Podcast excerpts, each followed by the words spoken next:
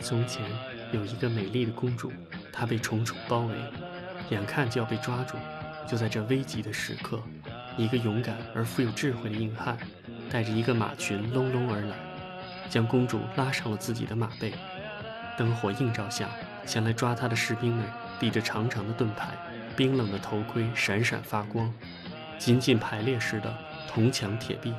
马背上的公主紧紧搂着前面的骑士，骑士面对阻挡在眼前的阵列，坚毅而又果决地说了三个字：“冲出去！”无论童话还是现实，英雄救美都是一个浪漫的主题。无论男女，都曾有过这样的梦想。可，要是倒过来呢？也是一个偶然的机会，看到了“追捕”两个字，鬼使神差，却又非常自然地想起了四十多年前的一部日本同名影片。随后，脑海中浮现的是街道上的奔马、蓝天下的飞机，以及低沉有力的主题曲《杜秋之歌》。看这部影片时，我还是个上小学的小屁孩，记不住什么剧情、台词之类的。然而，相当长的一段时间之内，心目中刚毅男人的形象就是那个平头、锁眉、面无表情、立领风衣，并且还有拉呀拉配乐的高仓健。东京地方法院检察官杜秋，为人正直，却莫名其妙的被人诬告犯有抢劫、强奸、杀人罪。为了洗清自己的冤屈，杜秋一边躲避警察的追捕，一边坚持追查自己被诬告的真相。他在北海道山中冒险救下了牧场主的女儿真优美，并和她产生了爱情。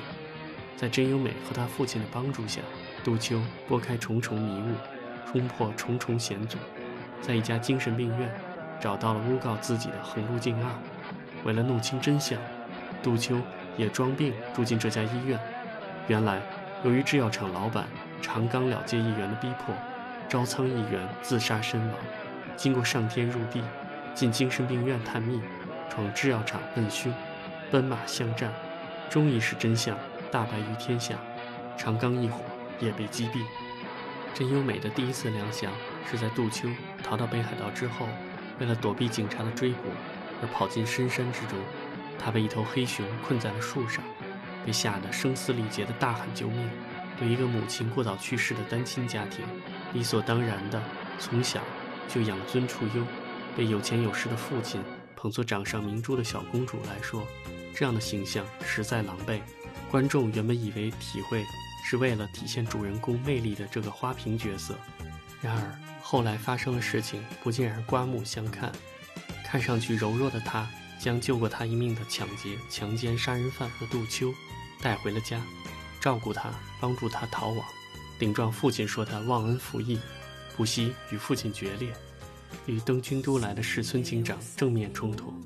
主题曲下，真优美骑着马趟过浅滩，水花飞溅，清风拂面，英姿飒爽。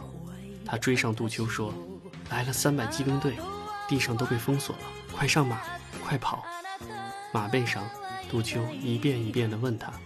为什么要救我？为什么？真优美笑着，轻轻而又郑重地说：“我喜欢你。”树林里，河滩上，两个人一匹马驰骋着，水花飞溅。当市村警官质问要参选官员的父亲说：“为什么放走逃犯？”时，真由美挺身而出：“爸爸什么都不知道，从一开始就没打算要报警，因为他是我的救命恩人，要逮捕。”就逮捕我吧。作风硬朗的市村警长感叹：“好一匹野马，没调教好啊！”隐约中带着赞许。面对着被救下还要继续履行职责的市村警长，真由美大骂忘恩负义，对着刚学会开飞机就要从北海道飞回东京探查真相的杜秋依依不舍。看着强行起飞、摇摇晃晃的飞机，前途未卜，担忧之情溢于言表。新宿街头，杜秋被发现，大批的警察赶来，有便衣，有防暴机动队，就像警察署指挥室的一位警官说的：“这回他可飞不了了吧？”警察署甚至下令可以击毙杜秋，实际上他们也这么做了。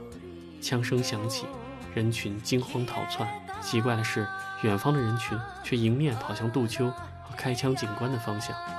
由于迎面而来人群的阻挡，使杜秋和抓捕人员之间的距离越来越近。就在走投无路的时候，我们勇敢而又富有智慧的公主真优美，带着一个马群隆隆而来，将硬汉拉上了自己的马背。灯火映照下，前来抓捕杜秋的士兵们，抵着长长的盾牌，冰冷的头盔闪闪发光，紧紧排列似的铜墙铁壁。马背上的公主面对阻挡在眼前的阵列。坚毅而又果决地说了三个字：“冲出去！”柔弱的公主骑着马拯救了勇士。此时此刻，谁也没有觉得有何不妥，谁也没有觉得滑稽可笑，谁也没有觉得硬汉不够硬，谁也没有觉得公主不够秀美。一切都是这么的顺理成章，那么的不可思议，而又那么的浪漫。市村警长找到真优美所在的宾馆，要去浴室检查时，真优美挡在了门口，脱光了自己的衣服，委屈而又决然地说：“你想洗澡吗？我跟你一块儿洗。”搞得行事果决的市村警长进也不是，退也不是，好不尴尬。石村警长可以说是一个好警官的标准形象，刚正不阿，秉公执法，铁面无私。个人情感上也通过一些细节以及对杜秋逐步过程中的态度转变上有所体现，对真优美真性情的赞许，对于救了自己的杜秋却还是表示要抓捕其归案，对维护检察机关和警察机构的威严而下达在抓捕过程中可以击毙杜秋的命令，表现出毫不掩饰的厌恶和抗拒。上级对石村警长给杜秋提供线索和通风报信的行为。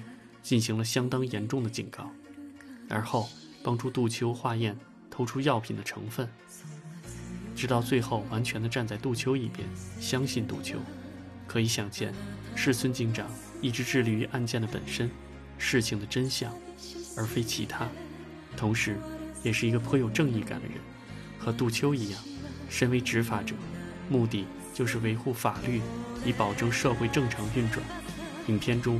市村警长如影随形，作风硬朗，只要他一出现，气氛立马就不一样。影片中另一个硬汉形象塑造的也极为成功。再看杜秋，他与妓女的那番对话，完完全全地展现了他的内心世界。做法律的维护者，不允许自己成为法律的破坏者。然而，通过自己的经历，又深切地感受到，为了生存下去，多次破坏法律。这样一个无奈而又悲哀的事实，案件前后巨大的落差，使自己的内心承受着巨大的煎熬。想到像妓女这样社会的最底层的人生活之艰难，自己本身是一个崇高的法律维护者，又是一个严格的执法者，却又变成了法律的破坏者，还接受了违法者的救命之恩。道德与法治，情感与理性，立场鲜明却又纠缠不清。同时，从影片一开始，检察官杜秋始终没有一次求助于上级和同事走人情关系。市村警长始终如一的要抓获杜秋归案，也从侧面说明日本的司法体系的制约性也是相当强的。在最后，杜秋检察官和市村警长共同除掉长冈了界议员的时候，由市村警长执行了最后的死刑。他们没有按司法程序。将案件真凶交付法庭审判，实质上已经严重违背了法律。只因为他们手中并没有确凿而又有力的证据，将其送上绞刑架。这一举动也表现出像日本这样先进的、拥有互相制约、互相平衡的法律体系，依然存在着巨大漏洞的事实。长冈了界议员背负着人命，因为所谓的证据不足，将会被释放。杜秋检察官。和市村警长，因为没有目击者和有力的证据，最后也被无罪释放。也许，这也是导演和观众的理想化心理在作祟。善有善报，恶有恶报。看来各国人民的愿望都是一样的。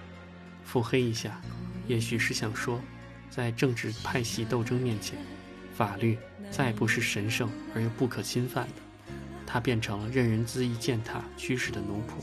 此片根据日本小说家西村寿行所作的《君上受过愤怒的河》改编，根据真实事件而写。